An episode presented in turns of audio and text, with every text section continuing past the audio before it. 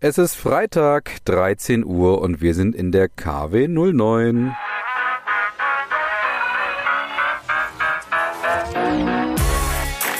Brand Trust Box Weekly, der inspirierendste Wochenrückblick aus Markenperspektive. So, liebe Hörerinnen und Hörer, willkommen zurück zum Brand Trust Talks Weekly. Ihr seid zurück bei eurem Lieblingswochenrückblick aus Marketing und Markenperspektive. Wir sind in der KW 09 und natürlich habe ich ein paar schöne Themen für euch vorbereitet. Es wird eine kurze Folge, allerdings glaube ich mit ziemlich vielen spannenden Themen. Ich habe schon wieder eine neue Kategorie erfunden, die wir noch nicht eingesprochen haben. Von daher muss ich die gleich selber einsprechen und damit starten wir auch. Also, los geht's. Ich dachte, die gibt's gar nicht mehr. Und die Rede ist von Eastpack. Jetzt könnt ihr vielleicht, wenn ihr genauso wie ich so Kind der 90er seid, dann werdet ihr vielleicht euch an Eastpack erinnern. Das war ja so der Schulrucksack, den man haben musste als Jugendlicher, ja, wenn man cool war und eigentlich, wenn du einen anderen Schulrucksack hattest, hm, schwierig auf jeden Fall. Und jetzt ist herausgekommen, also für mich sozusagen mehr oder weniger, diese Marke gibt's tatsächlich immer noch. Ich weiß nicht, was gerade so auf den Schulhöfen der Welt angesagt ist, aber diese Marke gibt's noch immer noch. Und die starten jetzt, ja, ich sag mal, vielleicht ein Comeback. Ich weiß nicht, ob es ein Comeback ist oder zumindestens wollen sie da wieder so richtig durchstarten. Und das machen sie mit einer neuen Kampagne und auch mit einer spannenden Strategie. Und zwar nutzen sie das Nährbodenthema oder auch das Trägerthema Cosplay. Na, da geht es ja darum, dass Menschen, ganz oft irgendwie auch Gamer oder eine gaming-nahe Zielgruppe oder auch, ähm, die sich mit dem Thema Anime oder auch Manga auseinandersetzen. Und diese Zielgruppe, ja, ist dafür bekannt, eben Cosplay zu machen. Das heißt, sich also Kostüme selber zu schneidern und dann zum Beispiel gewisse Charaktere zu spielen oder, oder nachzuempfinden, würde ich jetzt mal so beschreiben. Keine Ahnung, ob das jetzt ganz adäquat war, wie ich es gerade beschrieben habe. Aber genau auf diese Zielgruppe will sich jetzt Eastpack setzen. Das heißt, sie wollen diese eigentlich nutzen, um wieder so ja in die Gesellschaft reinzukommen und wieder zu einem Trendthema zu werden. Und dazu haben sie die sogenannte Markenplattform geschaffen, also im Sinne von Kampagnenplattform oder Themenplattform, Build to Resist und sagen eben in dem Sinne, ja, für dich als Cosplayer ist eben der E-Spec genau richtig, weil es gibt von keinem anderen Rucksack in der Variante praktisch mehr Möglichkeiten, mehr Varianten, mehr Farben, mehr Kombinationsmöglichkeiten etc. als dort und genau deswegen ist es natürlich eine wunderbare Möglichkeit, ja, sozusagen deine Persönlichkeit, deine Ideen hier nochmal zu unterstreichen. Und so ein bisschen weiterhin dahinter ist das Thema, dass man sagt, cut from a different cloth, we are built to resist. Und das ist so das Ende des Spots, wo man eben einfach sieht, dass diese Cosplayer ja natürlich mit E-Spec, Taschen, Rucksäcken, allen möglichen jetzt eben equipped sind und praktisch ja so ihre Welt da dargestellt wird. Interessant finde ich dabei noch so ein bisschen die Herleitung auch der Agentur, die diese Idee unterstützt hat. Und zwar hat man da, wie ich finde, einen sehr schönen Bezug auch zu, ich sag mal, zu dem Kern oder zu so einem Thema von E-Spec hergestellt, nämlich, dass E-Spec schon immer eine Marke war, die so Transformation gefördert hat hat. Das heißt also, man hat früher, und das kenne ich auch noch, dass man E-Spec auch ganz oft mit, ja, so Flicken, mit irgendwelchen Nadeln versehen hat, man draufgeschrieben hat, das war auch so ein Thema. Tippex, alles Mögliche war dann so das Thema, wie man so sein E-Spec individuell für sich auch nochmal angepasst hat. Und genau darauf setzen sie jetzt auch, dass sie an diesen Punkt eben erinnern von damals mit der Idee, ja, sich so ein bisschen an die Cosplayer anzuschmiegen. Was halte ich jetzt insgesamt von der Strategie? Also erstmal, wie ich finde, eine gute Strategie, sich in eine Nische wieder rein zu versetzen. Das heißt also, da irgendwie erstens ein Trägerthema zu nutzen, nutzen und zweitens mal vielleicht diese Zielgruppe oder diese Nische da zu nutzen, um wieder ins Wachstum zu kommen und vielleicht dann da auch dort zu so einem Trendthema zu werden und ja, vielleicht da wieder so den Weg in die Masse, in die Gesellschaft auch zu finden. Wird das funktionieren? Schwer zu sagen aktuell, weil einerseits muss man sagen, was vielleicht ganz klein bisschen weniger glaubwürdig ist, am Ende war eben die E-Spec wirklich so eine absolute Massmarke. Die hatte ja praktisch jeder. Und jetzt geht man zurück in die Nische. Ob so dieses Reduzieren oder dieses Zurückziehen eben funktionieren würde, ob das die Cosplayer als glaubwürdig anerkennen werden, das kann ich eben überhaupt nicht einschätzen. Das kann ich diese Zielgruppe auch nicht einschätzen. Wenn du es aber schaffst, da ganz authentisch dich sozusagen mit denen zu verbinden, wenn du zu so einem Trendthema in dieser Gruppe wirst, dann kann es definitiv funktionieren. Und da bin ich sehr gespannt und, und ja, werde das mal weiter beobachten. Aber wie gesagt, so grundsätzlich strategisch spannende Idee, gerade so diese Reduktion vorzunehmen, diese Verdichtung wieder vorzunehmen, ein paar Grenzen einzuziehen. Aber es wird sehr viel davon abhängen, ob man da glaubwürdig in diese Gruppe reinkommt oder auch nicht. Und dann starten wir hiermit. Marketing-Themen der Woche. Und da müssen wir über Revolut sprechen, auch einer der Digitalbanken von heute, die ja gerade versuchen, so ein bisschen den Markt auch re zu revolutionieren und den Bankingmarkt natürlich und sich als absolute Digitalmarke verstehen und jetzt in ihrem neuen Werbespot, wo sie jetzt so richtig in die Vollen gehen übrigens, budgettechnisch und mediaplanmäßig etc., dass sie dort so richtig auch die analogen alten Banken von gestern sozusagen auch versuchen anzugreifen und zwar in einem ganz, ja, ich sag mal witzigen Spot. Und zwar sieht man in diesem knapp einminütigen Spot eben einen Mann, der, ja, sag mal, gerade so bei den alltäglichen Tätigkeiten wie Kaffee holen, auf dem Busfahrten, joggen und so weiter, alles Mögliche seiner Finanzen halt einfach am Smartphone machen kann. Und das, was er vielleicht vermeintlich nicht so richtig da mitbekommt, ist, dass ihn die ganze Zeit jemand folgt. Und zwar ein eher konservativ aussehender Mensch, der anscheinend so das alte Banking-Muster oder die alten Banker praktisch darstellen sollen, die dann so ganz, ja, neugierig drauf gucken, was macht der denn da eigentlich alles? Ach krass, das geht also auch offensichtlich per Smartphone alles, was der so beim Banking auch macht. Und genau so möchte man praktisch so einen Gegenentwurf zeigen. Ja, wir sind die Neuen, wir sind die Revolutionären und das sind die Alten. Also überlegt euch selber, ob ihr zu denen oder zu denen gehören möchtet. Eine ziemlich logische Kampagnenmethodik und Didaktik, wie ich finde, klassische Mechanik, dass man so sagt, hier sind wir und das sind die anderen. Können wir gleich nochmal drüber sprechen, hätte ich vielleicht bei einer anderen Marke vielleicht auch noch empfohlen.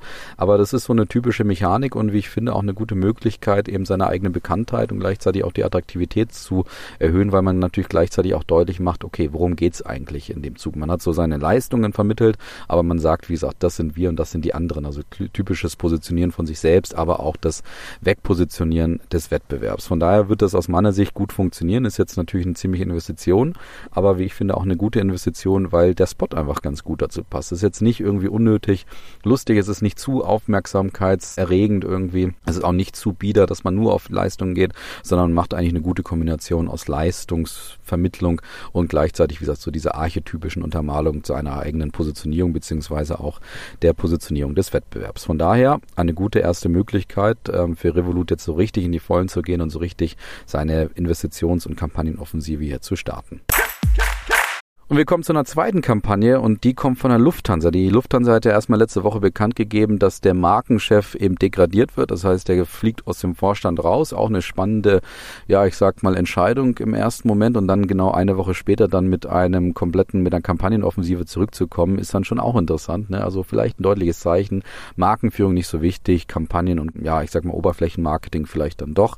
Können wir gleich nochmal drüber reden. Aber die neue Kampagne ist jetzt auch von Serviceplan, ist die erste Kampagne, die von Serviceplan kommt und die steht so unter der Botschaft Every Seed has a Story. Und das klassische Storytelling sind so knapp zweieinhalb Minuten, wo man ja ein junges Paar dabei beobachten kann, wo die sich dann Gedanken machen, wer wohl schon alles in diesem Flugzeug sozusagen gesessen hat, beziehungsweise ja, welche Geschichten hinter so einem Flugzeugsitz eben dann auch stehen können.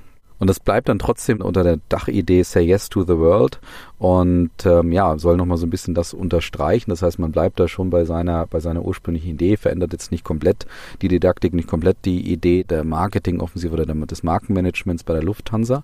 Aber dieses Thema Every Seat has a Story ist natürlich jetzt ein deutlich stärkerer Storytelling-Ansatz, einfach mit der Idee, ja, ich sag mal, ähm, natürlich so das Emotionale der Lufthansa wieder aufzuladen. Grundsätzlich nachvollziehbare Idee, dass man dort jetzt reingeht.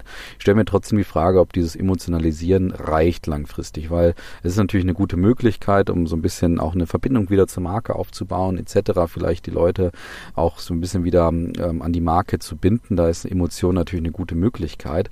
Aber deswegen kommen vielleicht Kundinnen und Kunden oder Passagiere. Die Frage ist, warum bleiben sie am Ende? Und da ist es, glaube ich, schon ein gefährliches Moment für die Lufthansa, dass man da auch leistungstechnisch ganz eindeutig etwas liefern muss, beziehungsweise darstellen muss, okay, was ist denn eigentlich schon trotzdem unser Differenzierungspunkt? Da reicht natürlich einfach die Storytelling, was die Emotionen wecken soll, nicht, sondern da muss dann irgendwann vielleicht auch mal wieder klar werden, was kriegst du eigentlich an funktionalen und auch an rationalen Motiven bei der Lufthansa auch mit und wo unterscheidet sie sich, wie gesagt, vielleicht auch vom Wettbewerb. Und deswegen erwarte ich da eigentlich, dass da irgendwann der zweite Ansatz dann auch kommt, dass man einfach nochmal deutlich macht, ja, das sind wir und vor allen Dingen dann, und da ist genau der Punkt, was ich eben meinte, wenn da natürlich der Markenchef rausfliegt, ist schon die Frage, wer sorgt dafür, dass es wirklich ein Markenerlebnis gibt, das ganz, ganz hoch aufgehangen ist. Weil am Ende wird dieses Markenerlebnis, glaube ich, schon auch ein wichtiger Punkt sein, der Differenzierung wegen und dass die Lufthansa nachhaltig erfolgreich sein wird, weil, wie gesagt, am Ende wirkt alles nichts, wenn du hier oberflächliches Marketing machst, wenn das Produkt einfach nicht zu differenzieren ist. Von daher müssen wir auch das beobachten, ob da jetzt irgendwann erstens eine Leistungskommunikation noch folgt und viel wichtiger, ob die Lufthansa wirklich an ihrem Markenerlebnis arbeiten wird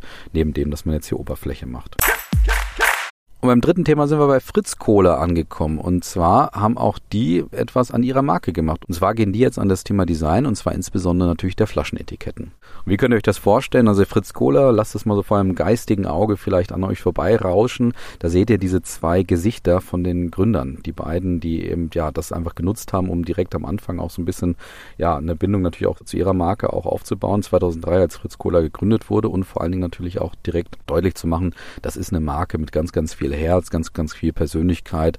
Ja, anders als es vielleicht so die Konkurrenten am Markt auch sind. Und jetzt wurde eine Änderung vorgenommen und zwar kriegen diese beiden Gründer auf dem Etikett nochmal mehr Profil, nochmal mehr Persönlichkeit. Also kurz gesagt kann man es eigentlich so beschreiben, die kriegen eigentlich Haare. 2003 bei dem ersten Etikett haben sie eher so einen Kurzhaarschnitt gehabt, fast so rasiert und jetzt kriegen sie mehr Haare, ein bisschen volleres Haar eigentlich in dem Zuge auch und das gibt denen gleichzeitig nochmal mehr Persönlichkeit. Also man kann schon sagen, dass dieses Etikett jetzt nochmal persönlicher geworden ist, nochmal authentischer geworden ist und irgendwie so, ich würde fast sagen, so die Möglichkeiten, die Fritz Kohler jetzt auch hat, hat, auch natürlich budgettechnisch, dass die genutzt wurden, um dieses Etikett nochmal ein bisschen tiefer auch aufzubauen.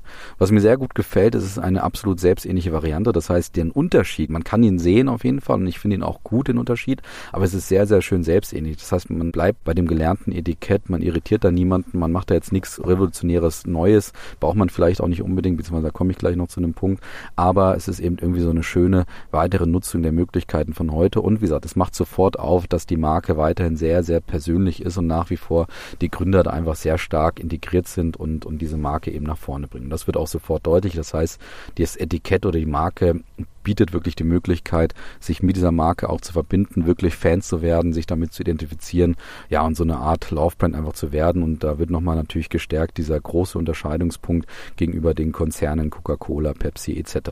Was ein Kritikpunkt allerdings war, jetzt eher weniger von mir, sondern eher von außen, sage ich mal, gerade von den Designern auch, dass man so ein bisschen die Chance verpasst hat, dieses Rebellische und dieses Image der Haltungsmarke irgendwie auch im Etikett darzustellen. Und da habe ich mir dann aber auch so ein bisschen die Frage gestellt, ja, wie wäre ich damit umgegangen? Und am Ende war es bei Fritz Kohler, glaube ich, so, dass man sich in einem Spannungsfeld bewegt hat zwischen eben diesem Etikett, dass man sagt, wir ja, verändern uns, beziehungsweise wir werden nochmal persönlicher, wir werden nochmal authentischer, wir machen nochmal eine schöne Schleife drum, ähm, was unsere Gesichter praktisch angeht.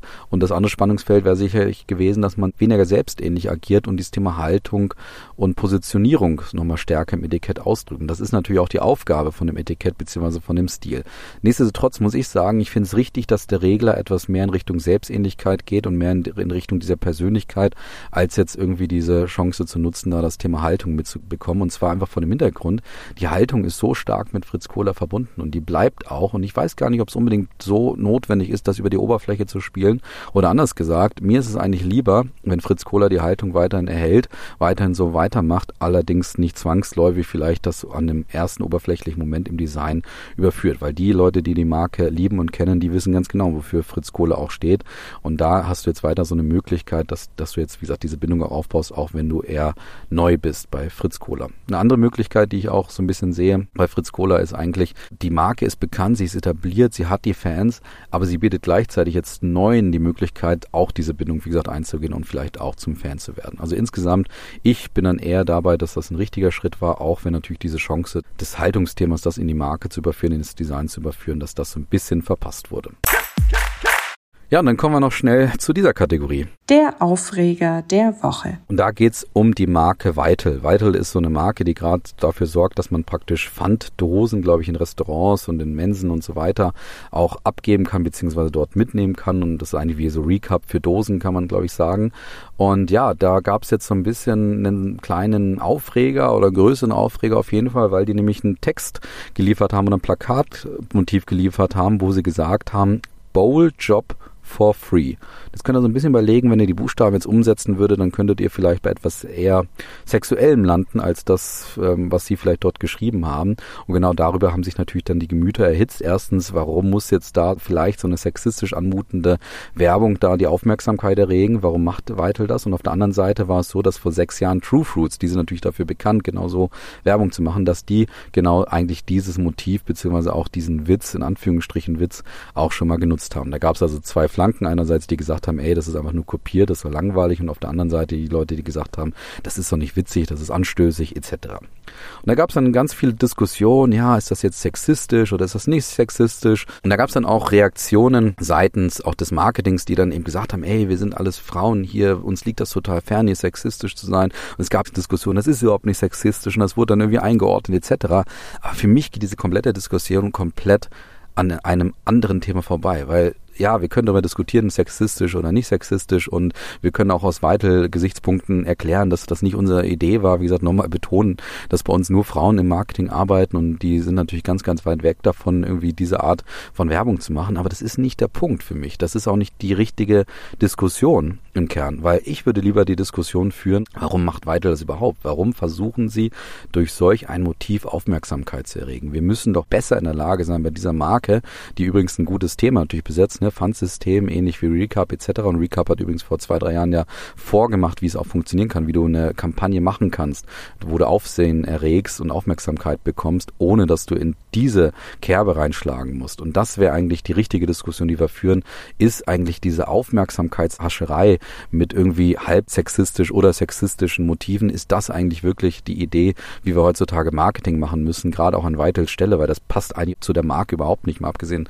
davon, dass ich nicht an einen Bowljob denken will, wenn ich mir da irgendwas in die Dose reinpacke, sondern wir müssen die, die Frage stellen, gibt es nicht bessere Routen, bessere Möglichkeiten, bessere Mechaniken, um eben Aufmerksamkeit zu entwickeln. Und das ist eigentlich die Frage, die ich gerne gestellt hätte. Passt es wirklich zur Marke? Ist das die richtige Route etc., als jetzt irgendwie zu deuten und zu überlegen und zu diskutieren, soll das jetzt gerügt werden, ist das sexistisch oder nicht? Also da bin ich eher enttäuscht und da möchte ich gerne mal eine andere Position auch hier darstellen. Und mit diesem Aufreger entlasse ich euch jetzt auch ins Wochenende. Ich danke euch für die Aufmerksamkeit. Ja, äh, wünsche ein wunderbares Wochenende, einen guten Start in die nächste Woche. Macht's gut. Bis dann. Ciao.